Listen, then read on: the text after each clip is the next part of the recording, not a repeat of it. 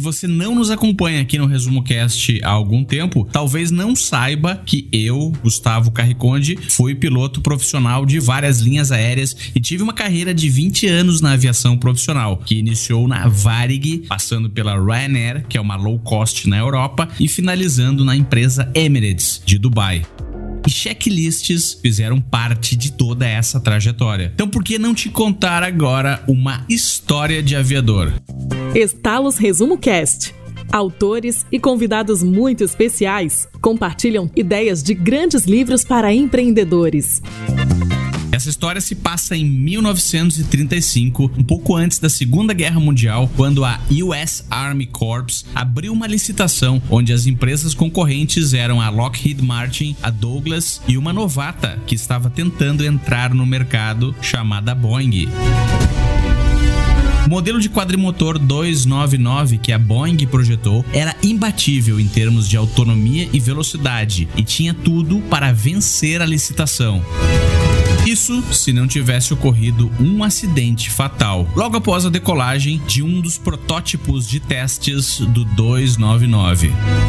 As investigações revelaram que a aeronave acidentada não apresentava nenhuma falha técnica ou de material. Mas como era possível uma aeronave em perfeitas condições de voo cair logo após sair do chão?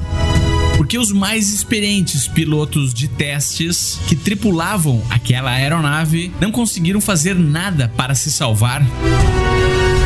O motivo do acidente foi a omissão de um passo no procedimento pré-voo, que era remover a trava das superfícies de controle.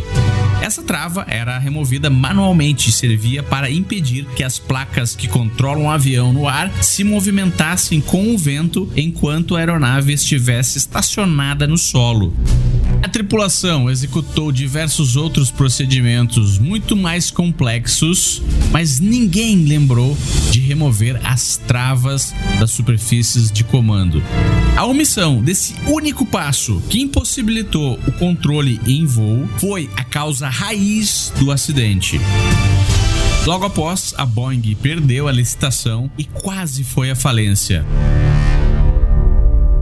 Até que um grupo de pilotos da Boeing, convictos de que a aeronave era diferenciada, criou uma lista de itens que deveriam ser checados em diferentes etapas do voo do modelo 299. E o primeiro momento de checagem dessa lista era o pré-voo, e um dos itens críticos da lista era a remoção das travas das superfícies de comando antes da decolagem checklist acabara de ser inventado e implementado pela primeira vez na história da aviação mundial.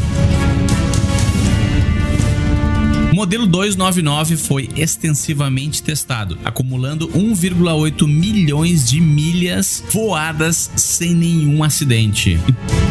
Então a Army Air Corps comprou o projeto e rebatizou o 299 de B-17, vulgo a Fortaleza Voadora. Foram encomendados 13 mil bombardeiros que tiveram um papel crucial na vitória aliada da Segunda Guerra Mundial.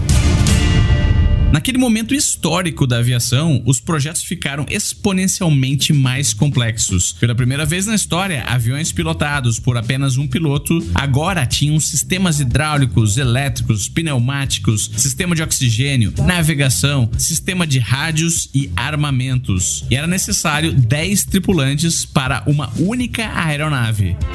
Dentre eles, piloto, copiloto, navegador, operador de rádio, engenheiro de voo e operadores dos armamentos.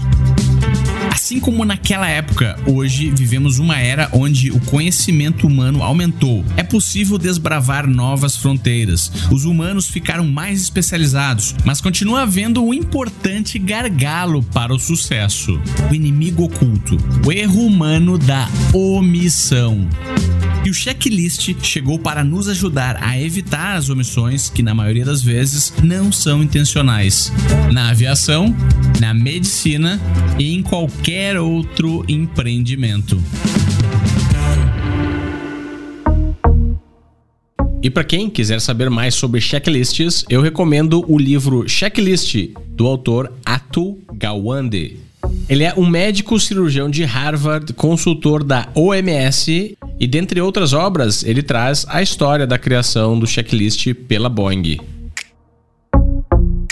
Estalo Resumo Cast. Grandes ideias em pouco tempo, com a qualidade de quem mais entende de livros de negócios no Brasil.